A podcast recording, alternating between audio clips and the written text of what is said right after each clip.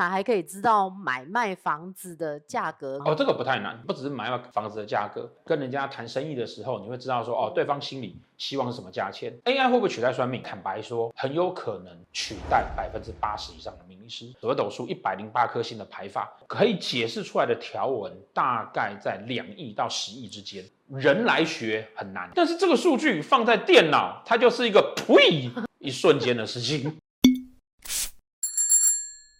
好，我们呢，大哥信箱啊的一上去呢，就马上得到大家很热烈的回应。我们又整理了一些网友的问题呢，然后来回答大家。来，凯丽，我们今天有什么问题？第一个问题啊，问的就是啊。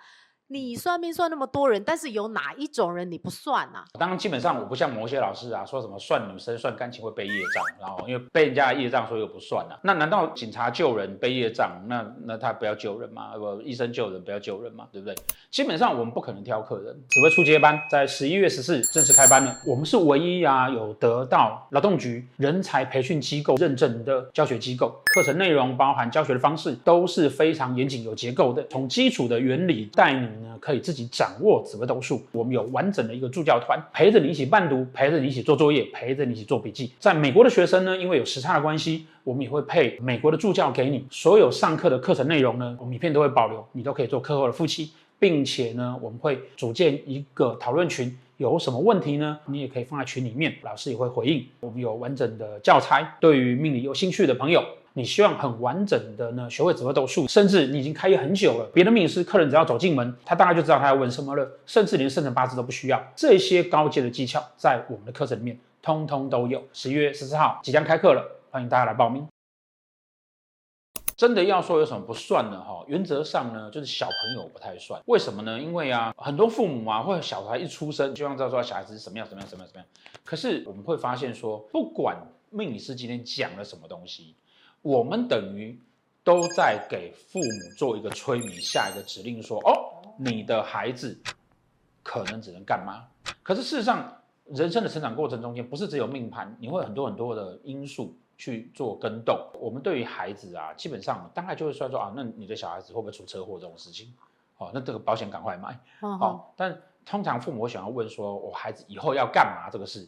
我们的态度都是鼓励孩子多发展兴趣跟尊重孩子的意愿。就是有些女生去问，结果算命的说那个男友不是正缘怎么办呢、啊？男友除非像我这么胖，否则都不会是正缘呐、啊。我都不能算，我只能算椭圆哦。事实上，这个世界上根本没有正缘这件事情。当然，我们都知道大家所说的，我们希望的正缘是啊，我会爱我啦，一辈子跟我在一起啊，长长久久。但是我还是必须跟大家讲哈。古代呀的百年好合跟长长久久是牺牲了众多众多女人的幸福跟人格换出来的。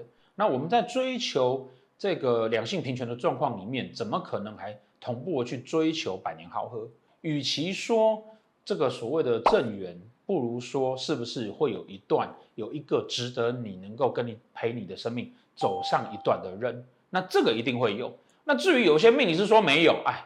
这个就必须我要讲啦，命理师不吓你呀、啊，他怎么赚得到钱，对不对？那谁不吵两次架？再感情好的人，总是会有一些不开心的时候。那只要他这样在旁边一讲。你就开始付钱了啊，所以是吓吓你的。当然了，还有一个问题，刚好也跟刚刚那个有点类似。很多人算命啊，是找心理安慰，还是就是当心理智商？那老师，你对这个看法？其实算命本来就是包含了心理安慰跟心理智商。你这样的问法，或许你会觉得说安慰跟智商是不重要，可事实上不是，安慰跟咨商是很重要的。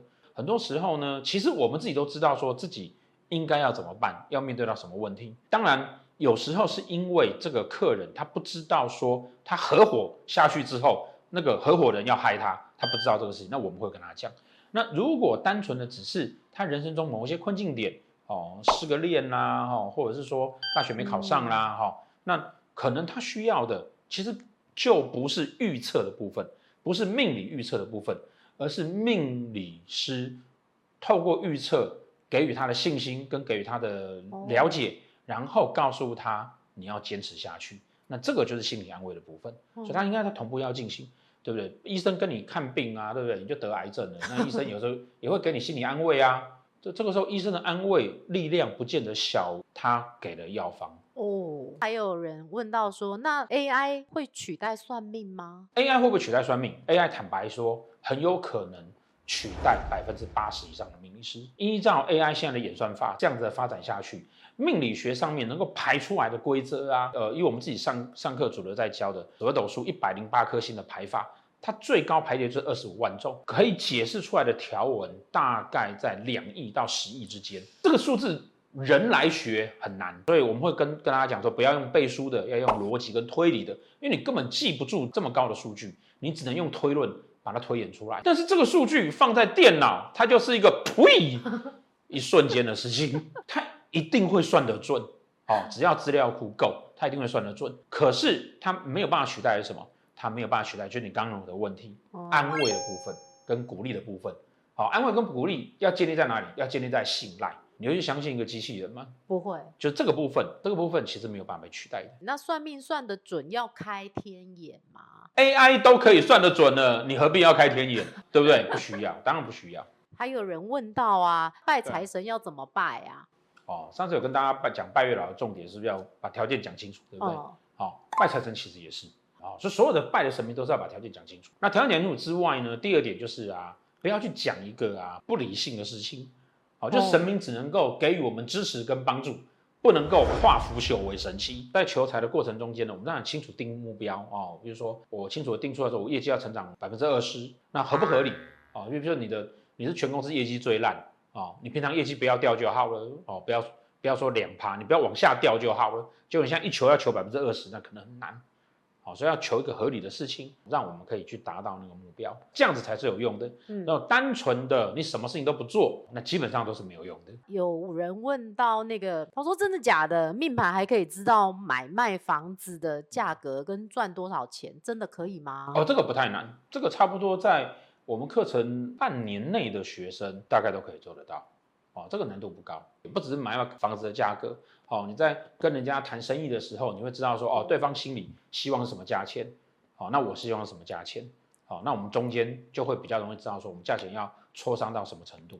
他说他是素人小白啊，他问说，那算命跟星座的心理测验一样吗？当然不一样啊，哦，我们常常容易掉到这种名词里面去，哦，比如说，哎，八字跟斗数一样吗？好啊，那个。八字都是谁准啊？好，算命跟星座一样吗？不，星座本来就是算命啊。星座事实上也是命理学。那命理学里面本来就包含了心理，因为所有的命理学都是人跟环境的变化。那人的成因里面就会包含了你这个人的人格特质、你的长相、你的家世背景等等的。呃，人格特质当然就包含了心理的部分。所以它，你当然可以说它一样啊，但它不会只是这样子而已。欢迎大家那个继续支持大亨信箱，有什么问题呢？好，那可以在下方留言。定期的整理完之后呢，我们就会来回答给大家。会员频道呢，每个月固定哈，一定至少上四支影片。那这中间会包含了更精细的命理上的技巧，然后有一些比较特殊的案例的命盘啊，我们会怎么解析它啊？一些比较细腻度的解盘的逻辑。我们每个月会固定有一个时间呢，会做直播，当面的来聊你有什么样斗数上的问题，